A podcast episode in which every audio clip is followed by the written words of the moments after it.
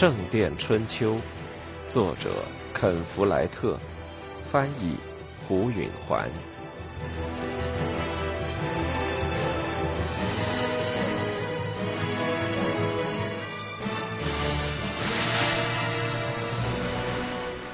他吃惊的一时不敢相信自己的眼睛。这时，艾格尼斯悄声说：“汤姆，快瞧！”他知道，他也看见猪了。这是毫无疑问的。他熟悉自家的猪，就像熟悉阿尔弗雷德和玛莎一样。那猪被人用行家的手法捆着，那人面色红润，肚大腰圆。显然是吃足了肉以后还接着吃的结果，一定是个屠夫。汤姆和艾格尼斯都停住脚瞪着他，由于挡住了那人的路，他只好注意起他们。怎么？他说着，被他们的瞪视弄得莫名其妙，迫不及待的想走开。玛莎打破了沉默：“那是我们的猪！”他激动的说。一点不错，汤姆说，直视着那屠夫。那人脸上闪过一阵鬼鬼祟祟的神色。汤姆看出来，他知道猪是偷来的。可是他还是说：“我我刚花了五十便士买来的，如今猪已是我的了。你把钱给了谁也罢，反正猪不是他的，所以嘛，你才买的这么便宜。”你到底从谁手里买的？一个农夫，你认识？嗯，不，听着，我是给要塞杀猪的，我没法要求卖给我猪或奶牛的农夫找来十二个人发誓说牲口是他的。那人往旁边跨了一步，像是想走开，但是汤姆抓住他的胳膊，止住了他。那人有一阵看起来还很生气，可是后来他明白了。要是他想敷衍了事，他就得放弃那头猪；而如果汤姆家的人把猪捡起来，力量的军事就要变化，就要由屠夫来证明猪是他的。于是他咽下了那口气，说：“嗯嗯，你要想告状，咱们就去见官好了。”汤姆略微一想，没有同意。他没有证据。他改口说：“他长得什么样？”就是把我的猪卖给你的人。那屠夫躲躲闪闪的说：“嗯，跟平常人一样。”他是不是一直捂着嘴？哦，这下我想起来了，他是那样。他是个强盗，捂嘴是为了掩盖残疾。汤姆尖刻的说：“我猜你没想到那个。”嗯，天不停的下着雨。那屠夫辩解着说：“人人都挡着雨吗？”快跟我说，他离开你多久了？嗯，就刚才。往哪儿去了？一家酒馆吧，我猜。去花我的钱？汤姆厌恶的说：“走吧，让开路。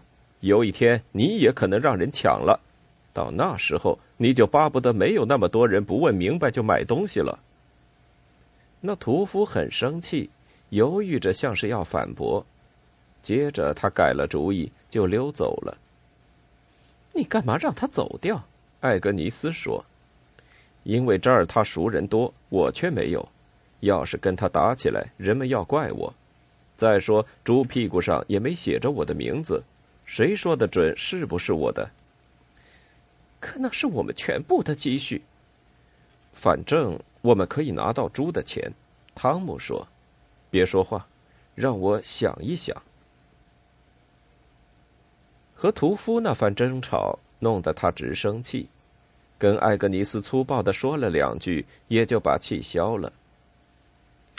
就在这镇上，有个没嘴唇的人，兜里有五十个银便士。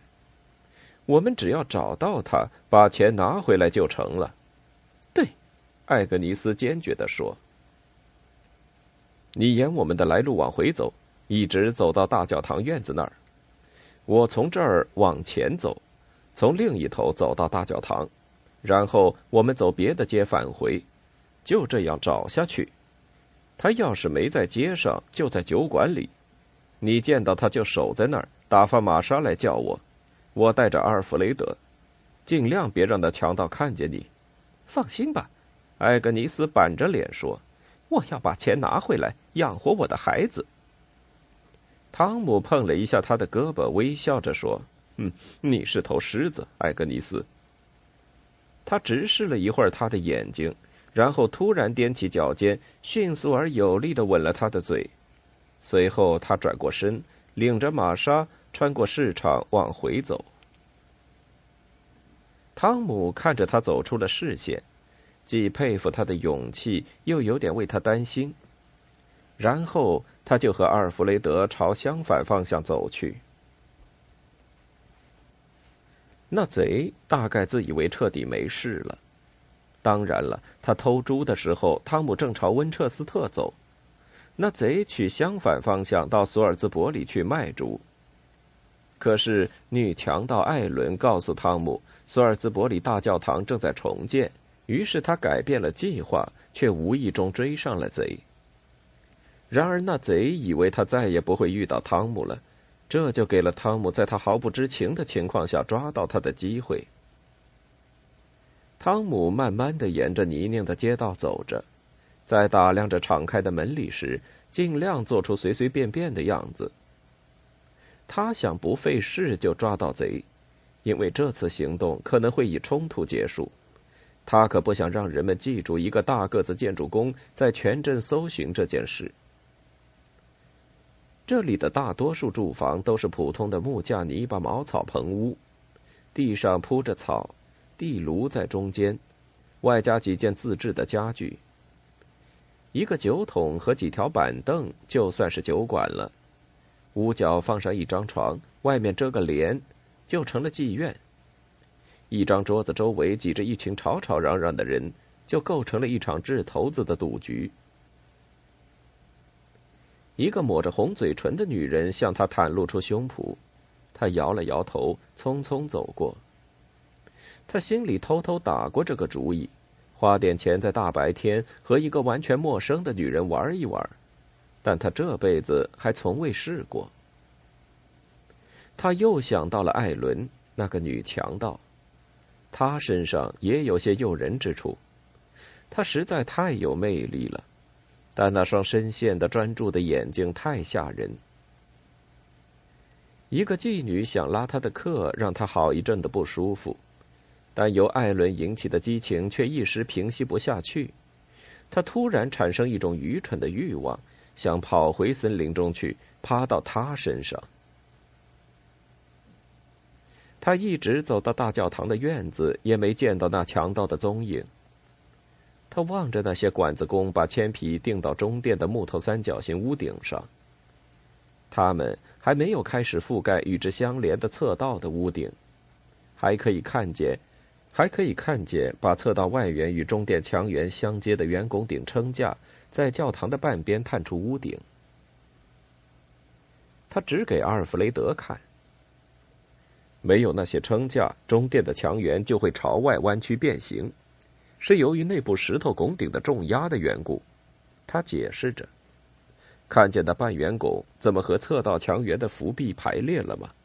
他们还和里面中殿连拱廊的立柱排列，有力的东西排成一列，无力的东西排成一列。”阿尔弗雷德露出困惑和埋怨的神色，汤姆叹息了一声。他看见艾格尼斯从对面走来，他的脑子这才回到当前他的集市上。艾格尼斯的兜头帽遮住了脸，但他从他那昂首阔步的姿态上认出了他。宽肩膀的壮工们跨到路边给他让道，要是他撞着那强盗，非得打一场不可。他往坏处想着，恐怕旗鼓相当，两人正是对手呢。瞧见他了。他说：“没，不用说，你也没看见。”汤姆希望那贼还没离开镇上，他不花些钱就一定不会走的吧？钱在森林里是没用的。艾格尼斯也想到了这点，他还在这镇上的什么地方？咱们接着找，咱们走别的街回去，再在市场碰头。汤姆和阿尔弗雷德又穿过院子，走出大门。此时雨已经把他们的斗篷淋透了。汤姆掠过一个念头，想坐在一家酒馆的火炉旁，喝上一罐啤酒和一碗牛肉汤。后来他又想到，为了买那头猪，他当初多么拼命工作。又看见了那个没嘴唇的人挥起大棒打中玛莎无辜的脑袋，他怒火中烧，全身热了起来。要想按部就班的搜寻可是不容易，因为街道杂乱无章，他们东走西转，哪儿有房子就往哪儿走，有不少地方拐了直弯，还有不少死巷。唯一的一条笔直的街道是从东门到城堡吊桥的那条。头一圈搜寻的时候，汤姆已经到了靠近城堡的土墙的地方。这一次，他搜寻城堡外的地方，弯弯曲曲的走到城墙，再回到里面。这一带比较穷，大多数房子都摇摇欲坠，到处都是吆喝连声的酒馆和年纪很大的妓女。镇边比起中心是下坡，所以比较有钱的街区的垃圾就被雨水冲着沿街而下，堆积在城墙根下。居民的情况也类似，这一带的残废、乞丐、饿肚皮的儿童、爱动粗的女人和戒不掉酒的醉鬼比哪儿都多，但还是看不见那个没嘴唇的人。汤姆曾经两次瞥见一个块头相仿、面孔相似的人，但凑近一看，那人的脸部完全正常。他一路找到了市场，艾格尼斯正焦灼的等着他，他全身紧张，两眼发亮。我找到他了，他悄声说。汤姆感到一阵夹杂着恐惧的激动，在哪儿？他进了东门那儿的一家饭铺，带我去。他们绕过城堡，走到吊桥前，再沿着那条直街走向东门，然后进入一片墙根下的窄巷里。汤姆跟着就看见了那家饭铺。那地方连房子都说不上，只不过是靠着墙根，有四根木柱支着的一个斜屋顶。后面是一大堆火，上面有一只大叉，转着烤一只羊。还有一口大锅，里面冒着泡。这时已经正午，那块小地方挤满了人，多数是男的。肉的气味引得汤姆的胃咕咕作响。他的目光扫过人群，唯恐那强盗在他们赶来这段不长的时间里已经离开。他一眼看见了那人正坐在一条稍稍离开人群的方凳上，用勺子吃着一碗烧肉。还用他的围巾挡在脸前遮着嘴。汤姆立即走开，以免那人看见。这时他得决定怎么办了。他气愤至极，可以一拳打倒那强盗，夺过钱袋。但人群不会让他走开，他得费一番口舌解释，不光是对围观的人，还要对长官。汤姆正当有理。而窃贼是个强盗这一事实，使得无人可为贼的诚实担保。而汤姆显然是个受尊敬的人和建筑匠。然而，把一切办妥需要时间，万一长官到县里别的地方去了，可能要拖上几星期；而如果在这儿造成一场争吵，也可能以破坏国王的安宁而被起诉。不行。悄悄的单独抓住那强盗才是上策。那人不可能在镇上过夜，他在这儿没家。由于他无法证明他是个可尊敬的人，也就不可能找到住处。因此，他需赶在天黑关城门之前离开镇上。而只有两座城门，他很可能要从来路回去。汤姆对艾格尼斯说。我将在东门外等着，让阿尔弗雷德盯着西门。你待在镇上，看那贼有什么动静。你带着玛莎，不过别让他看见他。要是你要给我或阿尔弗雷德送口信，就派玛莎来。好的，艾格尼斯干脆地说。阿尔弗雷德说：“要是他走我那条路，我该怎么办？”他的口气很激动。没什么，汤姆坚定地说：“盯着他走哪条路，然后等着，玛莎会来叫我，我们一起抓他。”阿尔弗雷德的神情有点失望。汤姆又说：“照我说的做，我不想丢掉我的猪，但我更不想丢掉我的儿子。”阿尔弗雷德不情愿的赞成了。咱们快散开，别等他看到咱们凑在一起商量事儿。走吧。汤姆说着就离开了他们，连头也不回。他能够信得过艾格尼斯执行这计划。他疾步走到东门，出了镇子。他踏过早晨来时帮着推牛车走过的摇摇晃晃的木桥，他面前正对着的就是向东的温彻斯特大道，笔直笔直的，犹如沿着山坡和谷地铺下的一条长长的地毯。他左面是那条汤姆恐怕还有那贼来索尔兹伯里的叫港路的大道，蜿蜒而上。越过一座山就消失了，那贼几乎一定要走这条港路。汤姆走下山坡，穿过十字路口处的一片住宅，然后踏上港路。他得藏起来。他沿路走着，寻找适当的地点。他一直走了二百多步，也没找到好地方。他回头一看，意识到已经走得太远了。他已经看不清十字路口处人的面孔，这样他就无法知道那个没嘴唇的人是不是过来走上温彻斯特大道。他又打量了一下田野，大道两边都是壕沟，遇上晴天或许可以藏人，但今天沟里却流着水，两边沟外都是高坡，路南边的地里有几头奶牛在瞪着庄稼茬。汤姆注意到。其中一头奶牛正卧在隆起的地边，眺望着大路，一半身形隐在了高坡的后边。他叹出一口气，就往回走。他跳过沟，踢了那头牛一脚，那奶牛站起身来走开。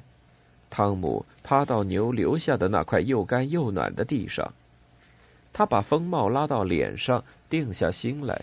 想起刚才要是预先想到在镇上买点面包就好了。他焦急之中带着一点担心。那强盗个子不大，但行动灵活，下手狠毒。他昨天棒击玛莎，把猪偷走，就说明了这点。汤姆有点怕受伤，但更担心夺不回他的钱。他希望艾格尼斯和玛莎安然无恙。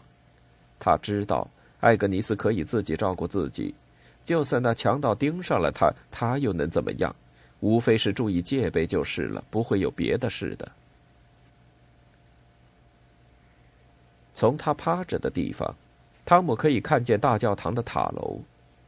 他希望能有时间进去看看。他对连拱廊的窗间壁的处理方式很好奇，通常都用粗立柱。从顶部各自都伸出拱券，两个拱券分别伸向南北，连接连拱廊里相邻的立柱；一个拱券伸向东或西，越过侧道。这种效果很丑，因为从圆柱顶上伸出的拱券总有点不太对劲。当年汤姆盖大教堂时，每堵窗间壁都是一串柱身，每个柱身顶上都弯出一个拱券。一种优美而逻辑的安排。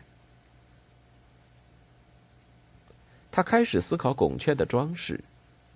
几何图形是最普通的形式，不需要太多的技艺去雕刻折线和菱形。但汤姆喜欢叶式，那样可以在石料的坚硬的规则面上呈现出柔软和自然的感觉。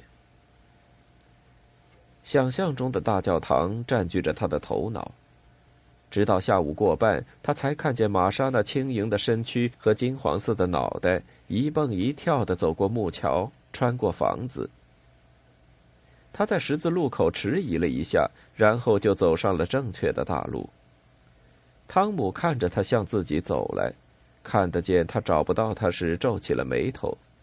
在他走近时，他轻声叫着他：“玛莎。”他微微尖叫一声，立刻看见他，并向他跑来，跳过了小沟。妈妈让我送这个来。”他说，随手从斗篷里取出个什么东西。那是一块热肉饼。我要画着十字说：“你妈真是个好女人。”汤姆说着，咬了一大口。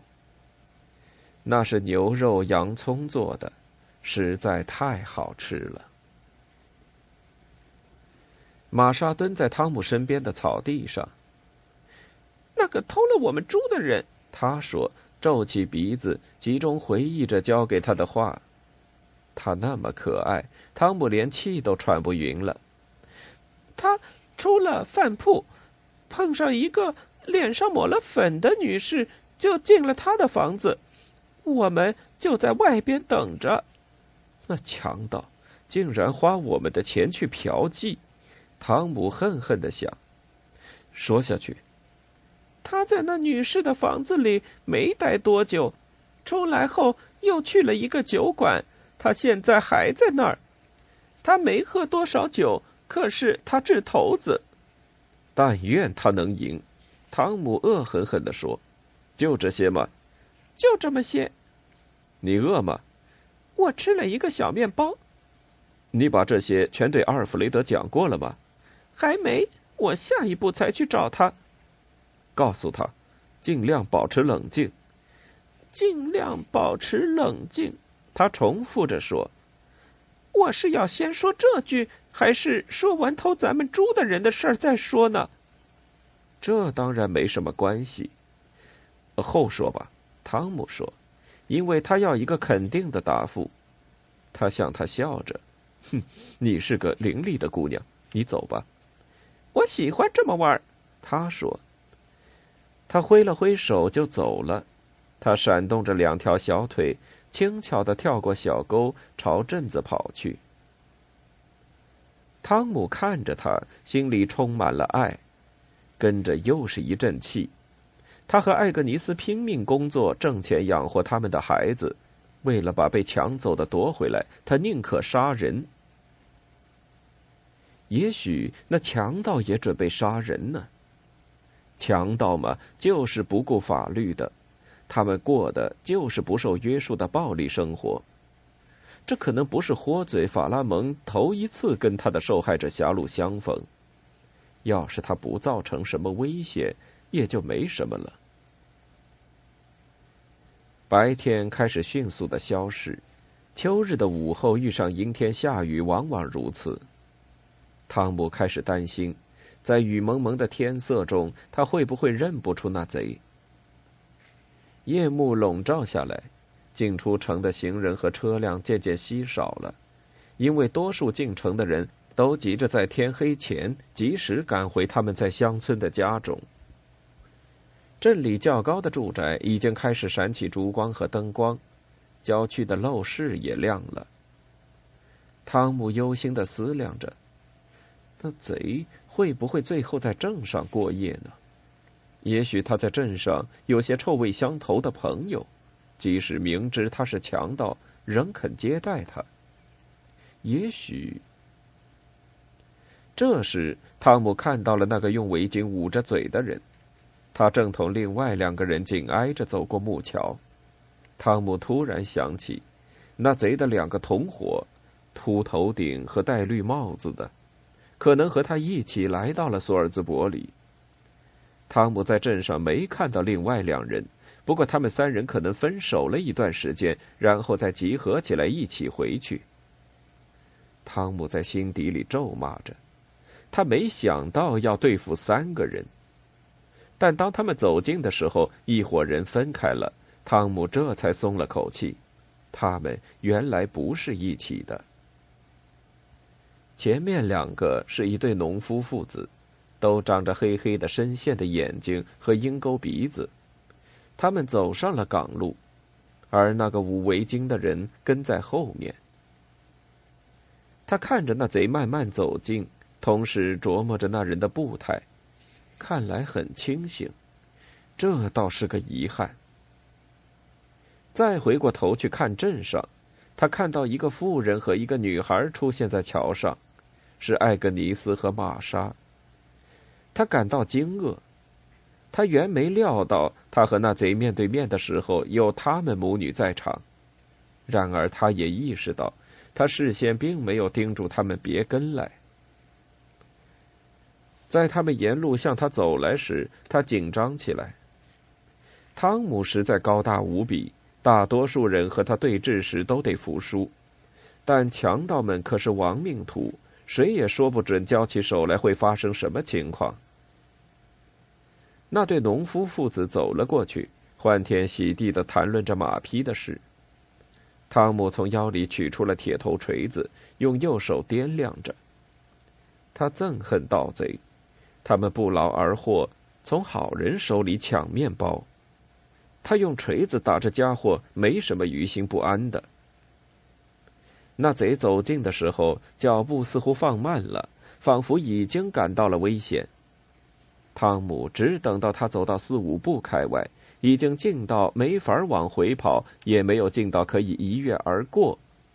这时。汤姆翻身上了沟岸，跨过小沟，站在路中挡住了他。那人猛地一停，瞪着眼看他。怎么回事？他紧张地说：“他并没有认出我。”汤姆想：“你昨天偷了我的猪，今天卖给了一个屠夫。”我从没。别抵赖，汤姆说：“把你卖猪的钱给我，我不会伤害你。”有一阵儿，他以为那贼会掏钱出来。那人犹豫的时候，他有一种过瘾的感觉。跟着那贼转身就跑，直冲着艾格尼斯去了。他跑得不够快，没有一下子撞到他，而他偏偏是经受过很多次袭击的女人。两个人立刻扭在一起，左右摇晃着，像是在笨拙的跳着舞。这时他才意识到，他是有意拖住他，就把他往边上一推。他跑过他身边时，他踢出一条腿，一脚踹到他两膝之间，两人一起摔倒了。汤姆冲到他的身边，心都提到喉咙口。那贼已经跪起身来，一条膝盖压在他的背上。汤姆抓住他的领子，把他从他身上揪开。不等那人重新站稳，就把他拽到路边，接着就把他扔到了沟里。艾格尼斯站了起来，玛莎朝他跑去。汤姆匆匆说了一句：“没事吧？”“没事。”艾格尼斯答道。那对农夫父子停住脚步，转过身来，他们瞪眼瞧着那场面，不知道发生了什么事。那贼正跪在沟里，他是个强盗。艾格尼斯向他们喊着，好让他们别插手。他偷了我们的猪。那两个农夫没回答，只是等着看下一步会怎么样。汤姆又对那贼说话了：“把钱给我，我就让你走。”那人从沟里上来，手里拿着一把刀，眨眼间就冲着汤姆的喉咙扎过来。艾格尼斯尖叫起来。汤姆一躲，那刀在他脸上一闪，他感到下巴上一阵灼痛。他退后一步，在刀子再次闪来时，挥动了他的锤子。那贼往后一跃，刀子和锤子在阴冷的晚间空气中呼呼作响，但并没有碰上。两个人面对面的站着，喘了一会儿气。汤姆的面颊受伤了，他意识到他们俩正是对手。虽说汤姆身高力大，但那贼有一把刀，那个致命的武器可比建筑工的锤子厉害多了。想到自己可能要死，他不由得吓出一股冷汗，突然感到喘不上气来。他从眼角瞥到一个猛然的动作，那贼也看见了，并且瞧了艾格尼斯一眼，接着赶紧把头一低。这时，一块石头从他手中向他飞去。汤姆以一个拼死一搏的男人的那种速度反应过来，挥锤朝那贼低着的头砸去。就在那贼重新抬头看的时候，锤子砸到了，铁锤头正打在他前额的发线上。因为那一锤打得匆忙，汤姆没有使出应有的力量，那贼趔趄了一下，但没有摔倒。